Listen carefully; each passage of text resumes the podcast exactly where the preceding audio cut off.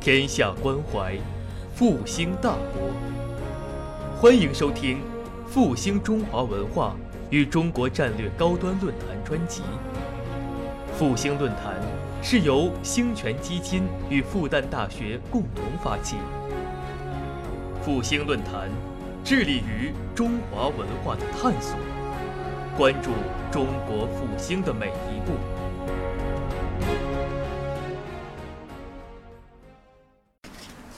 是因为呢，我自己在那个在做那个呃做编译的时候呢，我编到一本书，这本书呢就谈的是关于中国的话剧和抗战的话剧。然后在编这本书的时候呢，我就感到了呃当代学者、当代中国知识分子的一个比较严重的问题。由此呢，就借着这个话题啊，就想来向大家来谈一谈。其实呢，也是想理理自己的一个思路。这个核心的问题是什么呢？这个问题其实在很久以前啊，那个钱穆他就曾经提到过。钱穆呢，他就说啊，他他就说他可能是跑到香港去之后，然后呢，他就会他就说啊，这个如果啊，让我们中国的学术啊，能够呃有一个比较悠游从容的这么一个时间。那么也许呢，我们中国学术的发展肯定要比现在要好很多。这个思路呢，后来被简化、简化再简化呢，就简化成了：如果说我们中国的学术，如果说我们中国的文艺，如果不受政治的影响，不受政治的影响，不受这种社会动荡带来的政治变化的影响。我们中国的学术啊，我们中国的文艺啊，我们中国的甚至科学啊，也许早就拿到了很多国际大奖，啊，这个思路可能现在对于当代中国的比较主流的知识分子呢，都是这么一个，都是这么一个态度。由此呢，我就想针对这一点呢，借着中国的话剧，特别是中国。呃，抗战时期的话剧呢，来谈一谈我的一些想法。呃，其实中国的这个话剧啊，它其实就是代表了一个我们中国的文艺艺术这个主体。呃，迄今为止，我们中国的话剧，当在座各位当我说到话剧的时候，年轻一点的同志们肯定很快就会想到安福路的那一个小剧场，嗯，就会想到那种很。小资产阶级的，很非常就是说是，呃，很精巧的那样一类小剧场的话剧，但其实呢，呃，我们中国的话剧呢，在很长一段时间里面呢，它都是非常具有社会性、非常具有乡土性的。好，在说这之前呢，我还要再说一个背景，就是说，不知大家是如何理解啊？就是说。呃，我们当代中国的正统和血统的它的根基是什么？我说的就是说正统和血统的根基。正统就不要说了，正统就是呃我们现在党的领导嘛，对吧？血统或者说是包含了呃文化艺术在内的这样一个血统，它的根基在哪里？不知道大家是否考虑过这这问这样一个问题？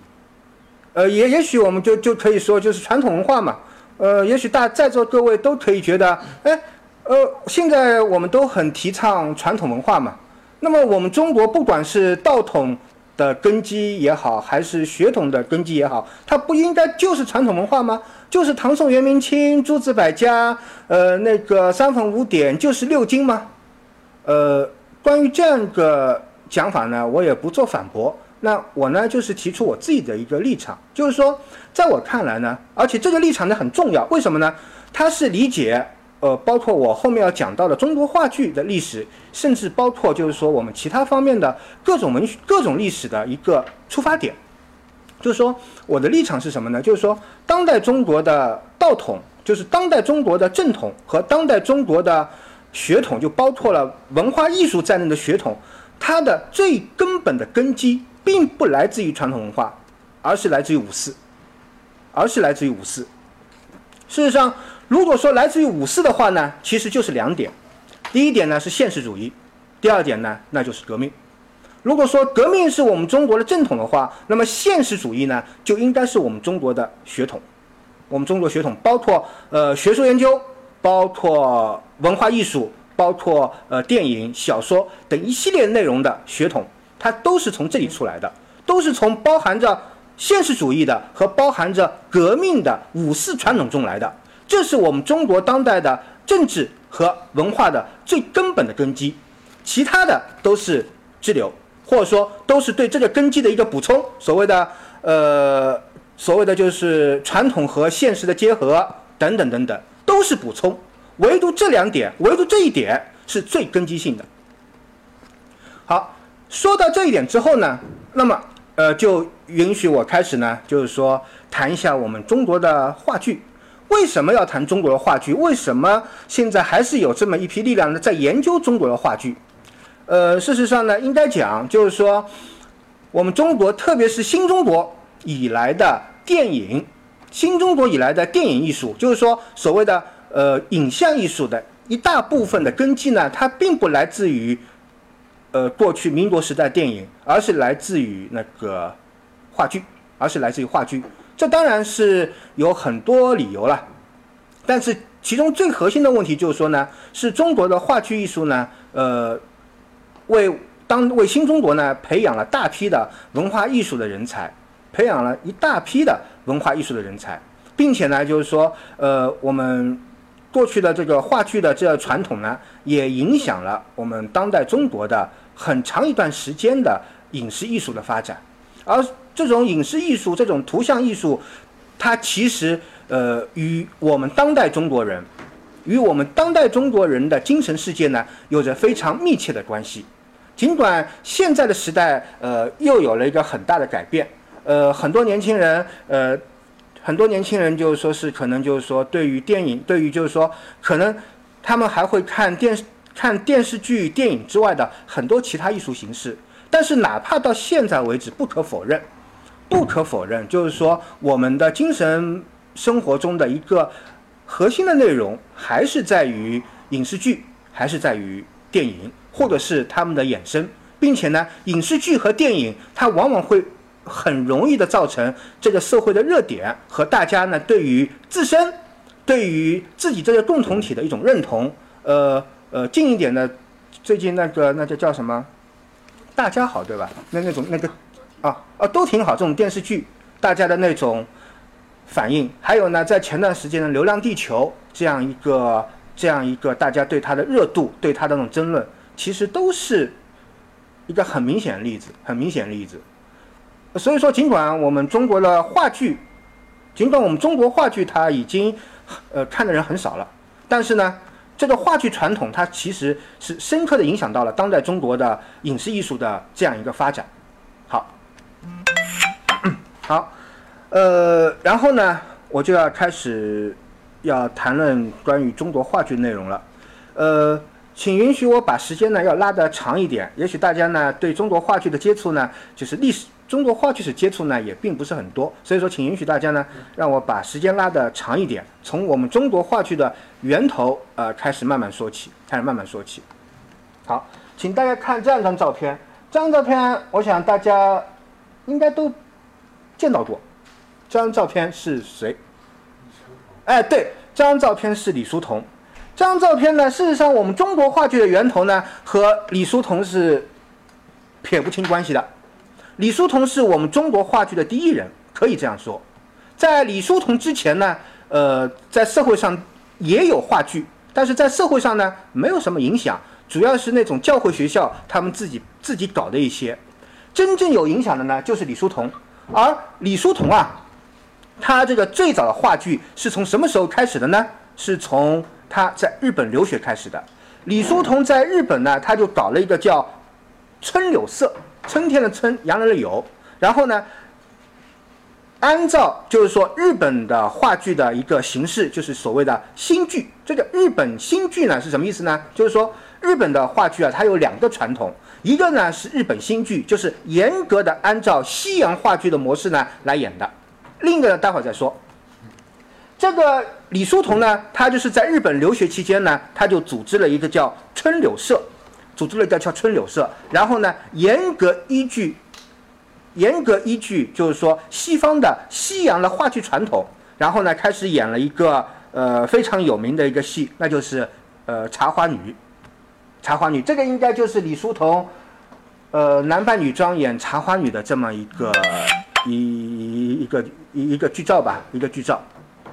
从所以说，从中国话剧史上来说呢，李叔同呢应该讲是最早组织和出演话剧的这么一个人。而且中国话剧的最早的形态呢，就是西洋话剧的形态，呃，没有自身的一个更大的特点，就是西洋话剧形态。从这一点上呢，呃，我也可以说，中国的话剧，中国的话剧，中国的这种影视艺术，它呢是崭新的，这个新。呃，大家不要就是就等闲视之啊！其实，我们中国人啊，在近代以来一直迄今，我们和我们的历史产生了一个非常大、非常大的断裂，非常大、非非常大断裂。就我们当代中国人，基本上、基本上的精神生活，基本上的概念和思路，哪怕。我们的家庭的生活结构，这些都和我们过去我们的父辈们、我们的祖父辈们的生活、祖父辈们的他们的传统呢是完全不同的。也许我们现在呃，大家觉得这个就是觉得都是很正常的东西，但其实并不是这样。嗯，这个扯开去说就是说远了，但是就是我在这里要强调这一点。就要强调这一点，就是说，我们当代人的当代中国人的生活，其实和我们过去的生活是有了很大的不同。比如说话剧，最早我们中国的话剧也好，以及有话剧而衍生出来的影像艺术也好，它都是崭新的，都是崭新的。好，但是李叔同的这样一个这样一个，就是说日按照日本新剧的形式来主演的话剧呢？呃，影响并不是很大。呃，李叔同本人回国之后呢，也很快就就就就出家了。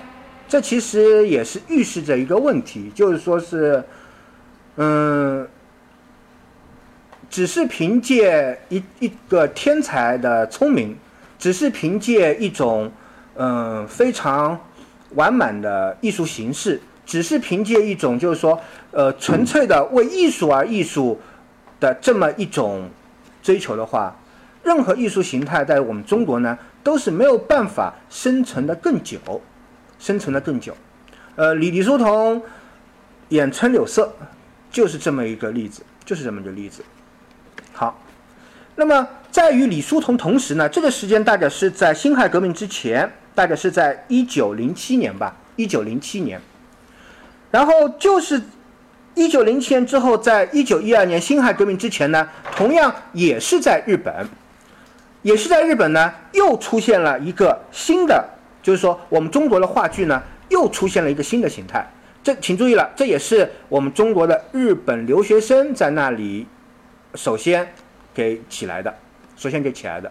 这个日本的话剧呢，呃，这样一个话剧形态呢，我们称之为是什么呢？称之为是日本新派剧。这个日本新派剧啊，跟日本新剧还不一样。日本新剧呢，它是呃严格的按照严格的按照西洋话剧的形态呢来来做的。日本新派剧呢，它是结合了日本歌舞伎的日本歌舞伎的形态。这种日本歌舞伎的形态，就是说是什么呢？就是说呃，就是说就是。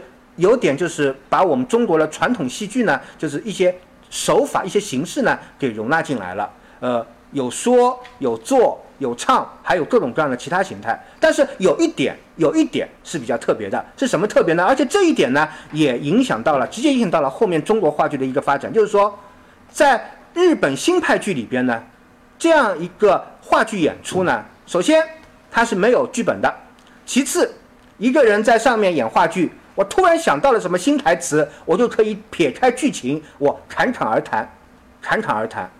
这种，呃，这样一个形式呢，在日本的留学生里面呢，最早出现的就是叫进化团，就是呃那个生物进化的意思，进化的意思，进化团。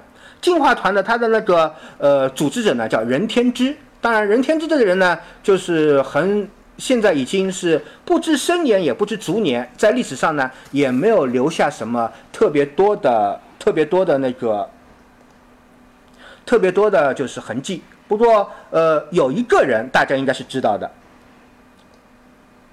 啊这也是那个呃李李叔同演那个戏曲的这样一个男扮女装的这么一个剧照，有一个人应该是知道的，就是这位。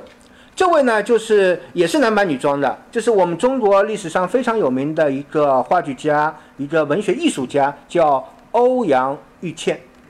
欧阳玉倩，欧阳玉倩，她其实就是由任天之所创办的那个进化团所开始的，以日本新派剧为起源的中国话剧的另一种形式，其实也是中国话剧早期的一个非常有名的阶段。这个阶段呢，就叫文明剧阶段。文明剧，呃，大家不知道，呃，听说过吗？文明就是中华文明的文明，文明剧。这个文明剧呢，他也演了这个这个文明剧，它有两个特点。第一个特点呢，就是说，呃，就是我当时说的，它没有剧本，你你演出人员只要有一个主题，然后呢，在台上你想怎么样说就怎么样说。请注意了，这个方式其实是一个非常简约并且是非常方便的方式。这种方式就是说，你只要拉起一一个团队，然后呢跑到全国各地，你只要有一个主题，你想怎么演呢就怎么演，你想说什么呢就怎么就说什么。特别是在晚清前后这段时间，整个国内的知识管制、意识形态管制是非常松的。这样的情况下呢，文明剧一下子就从日本的进化团开始传播到中国，而且一下子就是整个中国一下子就铺天盖地了。大家想想，其实演文明剧很爽的，我只要一帮人有一个主题，然后呢，这个主题呢又是再加上都是年轻人嘛，又都是很热血沸腾的主题。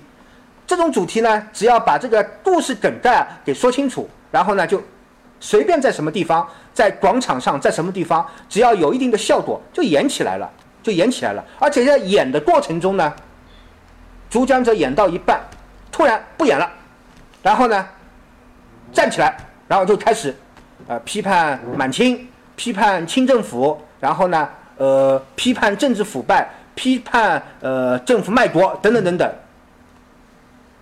就是大家可以想象一下，当时文明戏刚刚进入中国，就是我们中国的话剧早期的这个形态就是这样的。请注意了，这种形态，也就是说，我们中国早期话剧在一开始它就是和什么紧密相关的，就是和政治意识形，就是和政治紧密相关的。当时呢，那个，当时呢，那个就是说进化团后来到日本之后啊，到日本之后呢，他们就开始演了很多与革命有关的戏。非常有名的，比如说叫呃《共和万岁》，哎，听名字就知道了，对吧？叫《共和万岁》啊，叫什么《安重根次伊藤博文》，就这样一类戏。呃，孙中山那个时候知道之后呢，也很开心，而且就写了一，还给他们题词，就是说这个演这种文明戏啊，当时请注意还没有话剧的称呼啊，演文明戏啊，也是，也是什么呢？也是一所学校，也是一所学校。所以说啊。在我们中国话剧最早的阶段，政治，政治就和我们中国话剧本身呢紧密结合在一起。这种结合就是我们要以政治，就是要以话剧的这种艺术形态的鼓与呼来干预现实，来呼吁革命。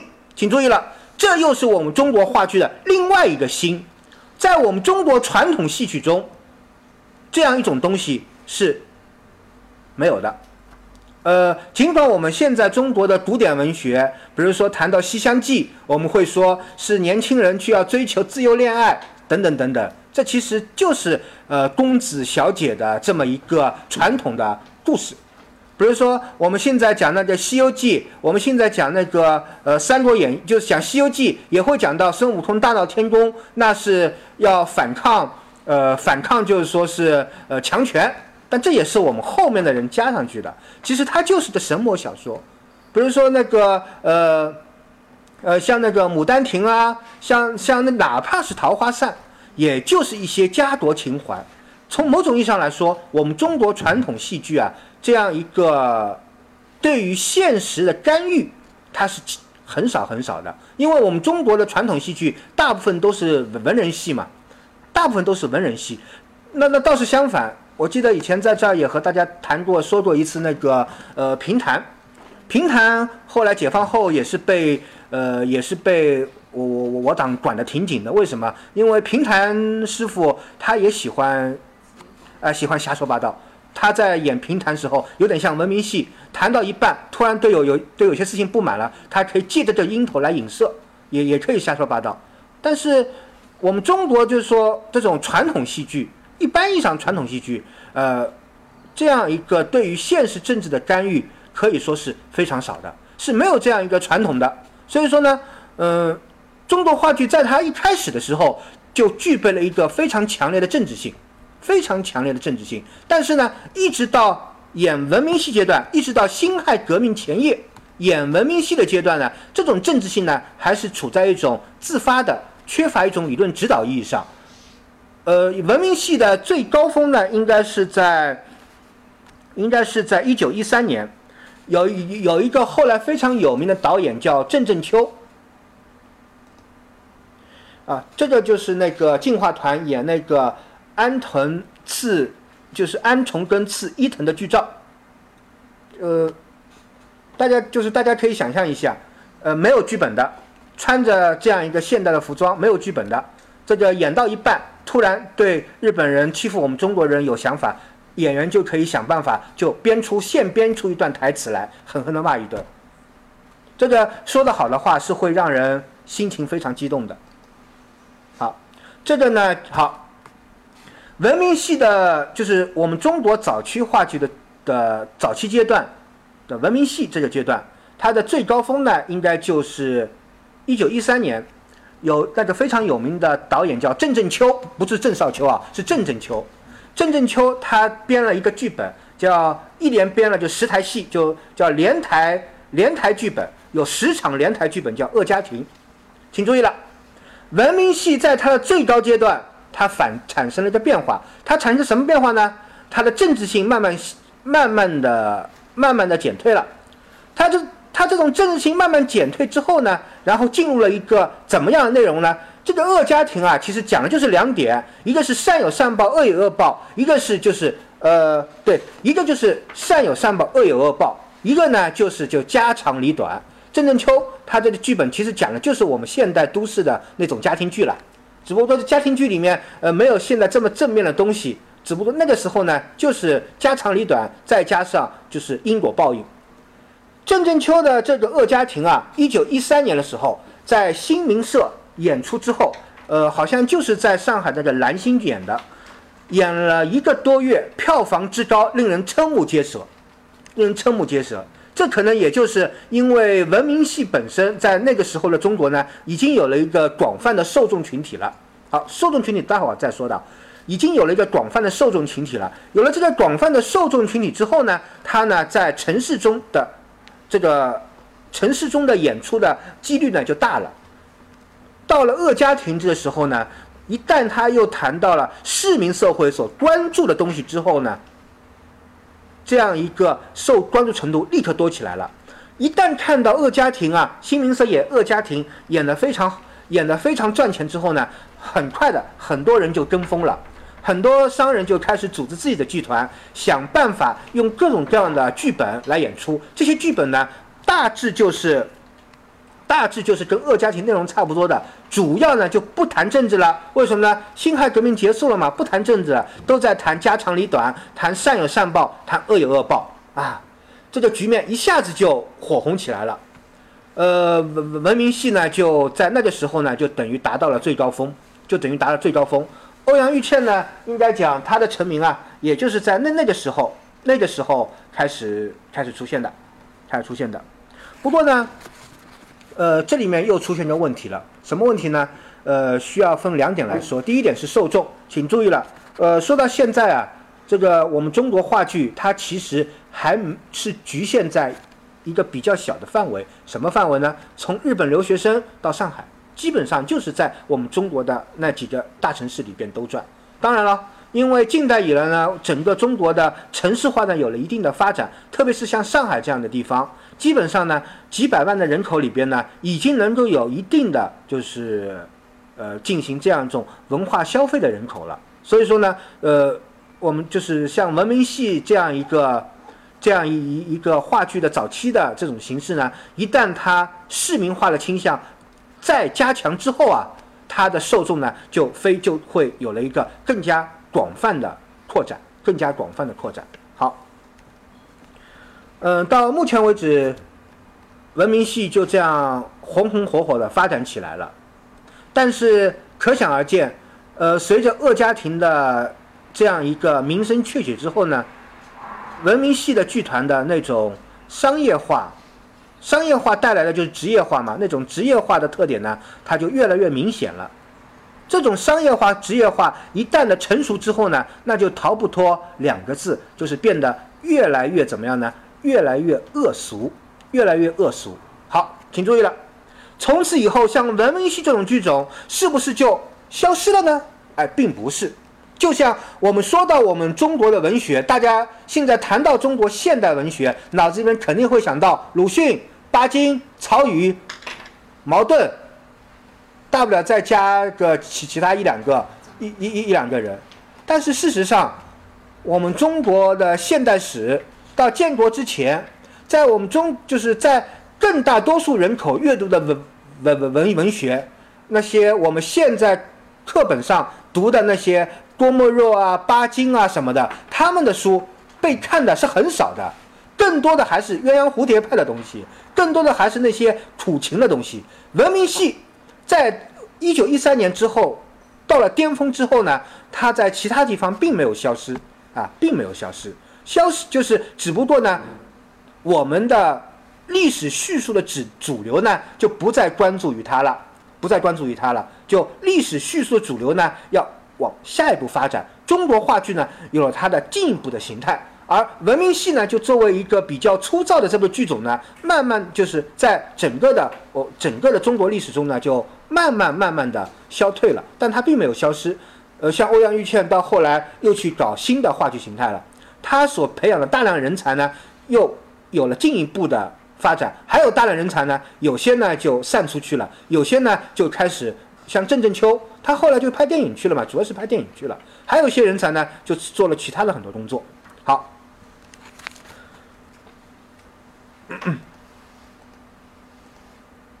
好，这是郑正秋一九一三年的《恶家庭》的剧照，大家看一下，呃，基本上都是已经是已经不不再是讲政治了，都是讲家长里短了。嗯，好，这位呢就是郑正秋，年轻人啊，所以说我又要说到开头的东西了。我们新中国的正统也好，血统也好，它都是五四的传统。五四的传统是什么？说到底就是年轻人。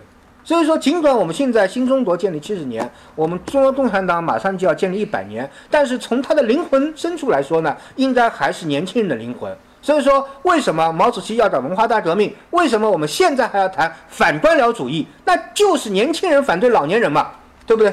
年轻人反对老年人，只要新中国一天不亡，只要我党。这个红旗的旗帜一天举着，我觉得始终就应该有一个年轻人的心态，一种革命的心态，这是反对官僚主义这一点是是需要永远说下去的。好，也是年轻人啊，所以说，所以说呢，现在前两天谈九六六，谈那个九六六的工作制，然后呢，啊对九九六的工作制的问题啊，呃，或者是就是还有就是我们像我们这一代这一代人。以及比我们年更年轻的一代人会碰到的很多社会上的很多问题，就是说总是会有老一辈的人用过来人的口吻告诉我们要适应社会，要适应现实，要如何要如何。其实如果我们再回想一下我们当代中国人所生活的这样大传统，那就是革命的传统嘛。这种传统如果依然被我们这一代人和我们下一代人所纪念的话，我觉得中国还是有希望的。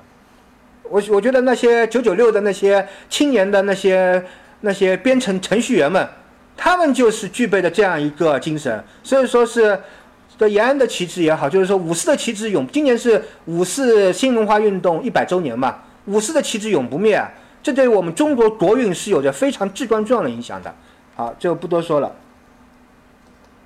好，随着文明系的越来越泛滥，新一代的年轻人当然是越来越看不上了。就像呃吴京、郭帆这一代人，四十几岁、三十几岁这一代人把《流浪地球》拍出来之后，大家立刻会觉得，呃，那个冯小刚，嗯，还有那那那个拍无极的那个叫什么来着的？呃，啊，陈凯歌，是叫啊对，冯小刚、陈凯歌这些人，太太 low 了。你你你年轻人确实是这样，就是说，每一代年轻人啊，都是有一个弑父的情节的。老一辈人从上到下总是压制着，但年轻的一代只要有可能，他们总是会爆发。呃，九九六是一种资本家用资本家的方式来来鼓励年轻人要要要奋斗。那结果奋斗成九九九九九六，然后，然后年轻人就会起起起起来造反。这个我觉得每一代年轻都这样，《流浪地球》也是这样。年轻人看了《流浪地球》之后，就会觉得那过去的那几代导演们都都完蛋了。那确实，我想也是这样，确实都完蛋了。新一代人又起来了，在中国话剧这里也是这样，新一代人又起来了，在文明戏之后。我们中国话剧又进入了一个新的形态，是什么形态呢？那就是所谓的所谓的爱美剧的形态。请注意了，这个时候呢，应该就是已经到了一九一五年了，新文化运动已经开始了。一九一九年是新文化运就五四运动爆发的时候，五四运动爆发的时候。但是呢，严格意义上来说呢，新文化运动在一九一三年、一九一四年已经开始出现了。好。新的一代人起来之后，那些搞文明系的奸商，慢慢的就不在他们的法眼之中了。新的一代人要开始有他们新的一代的追求，话剧也是这样。现在呢，我放了一幅照片，请大家看一下，就是说，呃，我们中国历史上有一个非常有名的人物，他跟我们中国话剧发展呢是脱不开干系的。而且呢，确实在他年轻的时候，他不但参与了话剧，不但演了话剧，参与了话剧，而且呢，还做了很多工作。大家看看，这四个人里面有一个人是大家一说名字大家非常熟悉的，这个人呢，跟我们中国话剧的第二阶段有着非常紧密联系，当然与第三阶段和以后也有着更加紧密的联系。大家看看里面有一个人，就是就是这位，就是这位老兄。就是周总理，周总理，周总理是在，呃，中国话剧的第二种形第二个形态呢，就是反对职业化，反对商业化。年轻人看不惯啊，年轻人觉得我们演文艺要有理想，不能没有理想。流浪地球都有理想，冯小刚拍的一点理想都没有，只知道搞笑。我们年轻人有理想。有理想，你这种文明剧，这种瞎胡搞算什么东西？是什什么都不算。我们要找新的话剧形态，于是呢，新的话剧形态就出现了。这个阶段呢，我们称之为是爱美剧，爱国的爱，美丽的美。爱美剧是音译，amateur，在英文中好像就是业余的意思，不知道英文还是法文，就是业对业英文业余，业余剧，它是业余的。业余什么意思？就针对那种商业化演出来说的，针对商业化的演出来说的。另外一个中国话剧的第二个形态就是爱美剧的形态，那就是一个业余业余剧，就是说以青年学生为主，业余来从事。当然，这样一个呢，我们就可以避免非商业化，就避免非商业化。爱美剧呢，它是有当时的一个年轻人叫跟跟那个谁啊，跟周恩来同辈的，叫陈大悲，他提出来的。陈大悲后来去做汉奸了。就像汪精卫以前是革命烈士、革命志士，后来也做汉奸了。五四时代那那那一批年轻人都是不得了的，真是不得了的。呃，有能够打下天下的，也有能够卖身投敌的。做汉奸呢，也做得理直气壮；打天下的也打的是腥风血雨，都是不得了的。不过在那个时候，这批年轻人他们有着一种同样的情绪。特别是在五四新文化运动的这样一个推，就是这样的冲击之下，那就是要否定老一辈所做的工作，否定过去所做的工作。那么在话剧上就体现出了，就是爱美剧就出现了。周恩来当时南开，当时爱美剧的最核心代表就是南开剧团，最核心代表之一就是南开的一个新剧团，叫南开新剧团。当时南开新剧团的布景部的副部长就是我们的周恩来同志。周恩来在呃在那个爱美剧团里面，他也是用了很大心血，并且他还出演。你看，大家看看这张照片里面，周总理是哪一个？男扮女装的。最左边一个，最右边呃最最右边一个，他演了当时这这个剧叫《一一元钱》，当时的女主角叫孙慧娟，就演了这个。好那这就是后来做做那个做那个汉奸的陈大悲啊，那这就是周总理演那个演爱美剧时候一元钱演演出的，就是说呢，爱美剧有个特点是业余剧，不讲究商业压，不讲究商业压力，不讲究那个受众压力，所以说呢，还是会花很大心思呢在剧本上，所以说呢，有剧本了，文明戏几乎是没有剧本的，到了爱美剧这一个阶段呢，就开始有剧本了。有剧本，有编排，有布景。这个时候呢，从形式上来说，又开始向最早的李李叔同那一代人呢，那一代人回归了，就开始开始呢，就是说比较精致起来了，比较精致起来了。不过，爱美剧这个形态呢，它是年轻人搞的，所以说呢，年轻人的可塑性是很强的。这么强的可塑性体现在中国话剧的第二阶段呢，那就是很明显，那就是爱美剧的剧本编排，爱美剧的剧，爱美剧的那个艺术形式，它很快的就受到了五四新文化运动影响，并且很快的就走向了左翼文学。在这里面呢，我再三要强调一遍，尽管我现在把谈论中国话剧的发展形态，文明戏、爱美剧，大家好像是一个很正经的事情。但是在当时的我们中国历史上，这些东西都是非常非常小的，影响呢也并不是很大。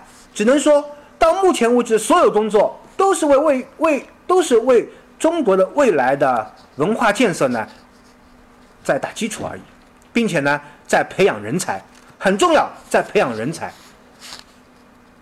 所以说，我觉得我们中国未来是非常可以期待的。呃，还是要说到刚才说到九九六。这么多年轻人能够有这样一个非常好这样一个立场和意识，我觉得中国的未来绝对不会只是局限于我们中国目前的这样一个这样一这样一一种状态，这样一种状态，你年轻人是非常可以期待的。只要看看当时周恩来他们那一代年轻人，我们就可以意识到这一点，是非常可以期待的。好，嗯，爱美剧的时代呢，就是一个业余剧的时代。并且呢，也是一个业余剧的高潮。这里面呢，没有什么特别的，呃，特别的那个，呃，出名的人物。不过呢，在里边的人呢，都是些人中的，呃，人杰啊，都是些人杰。呃，说到了周周恩来，呃，陈大悲，呃，当汉奸去了。能，但是四十年代、三十年代，你你能够去当汉奸，并且能够做到很高的位置，那也不是一个人才啊。像那个沈彦斌，就是茅盾。像那个熊佛西，这都是未来中国历史上呃有名的数得过来的大人物。他们在呃一九一五年前后的爱美中国话剧的第二阶段，爱美剧的时代呢，都已经是在里面做了非常充分的、非常充分的工作了，并且里面的大部分人呢都成了共产党，应该应该这么讲，大部分人都成了共产党。所以说呢，文学、艺术这些东西呢，都是年轻人的东西。都是只有那些心中有着革命情怀的人呢，才能够把这事情搞好的。就没有这种革命情怀呢，大不了以后呢，也只能去当当官僚，也只能去当官僚。这个呢，就也就也就一切都结束了。好，一九一五年、一九一六年、一九一七年就很快就过去了。从五四从北京大学开始起源的五四运动呢，影响到了整整一代中国年轻人。到了一九一九年，五四。五四运动爆发，五四运动爆发之后，中国的应该讲中国的话剧呢，又进入了它的一个第三阶段。这个阶段呢，我给它编了一个名字，好像这名字呢就就称之为是五四新剧。五四新剧，好，说到中国话剧的第三个阶段，就是五四新剧的这个时代呢，我不得不先说一个人。其实这个人说到五四，谁都要说到，啊，谁都要说到。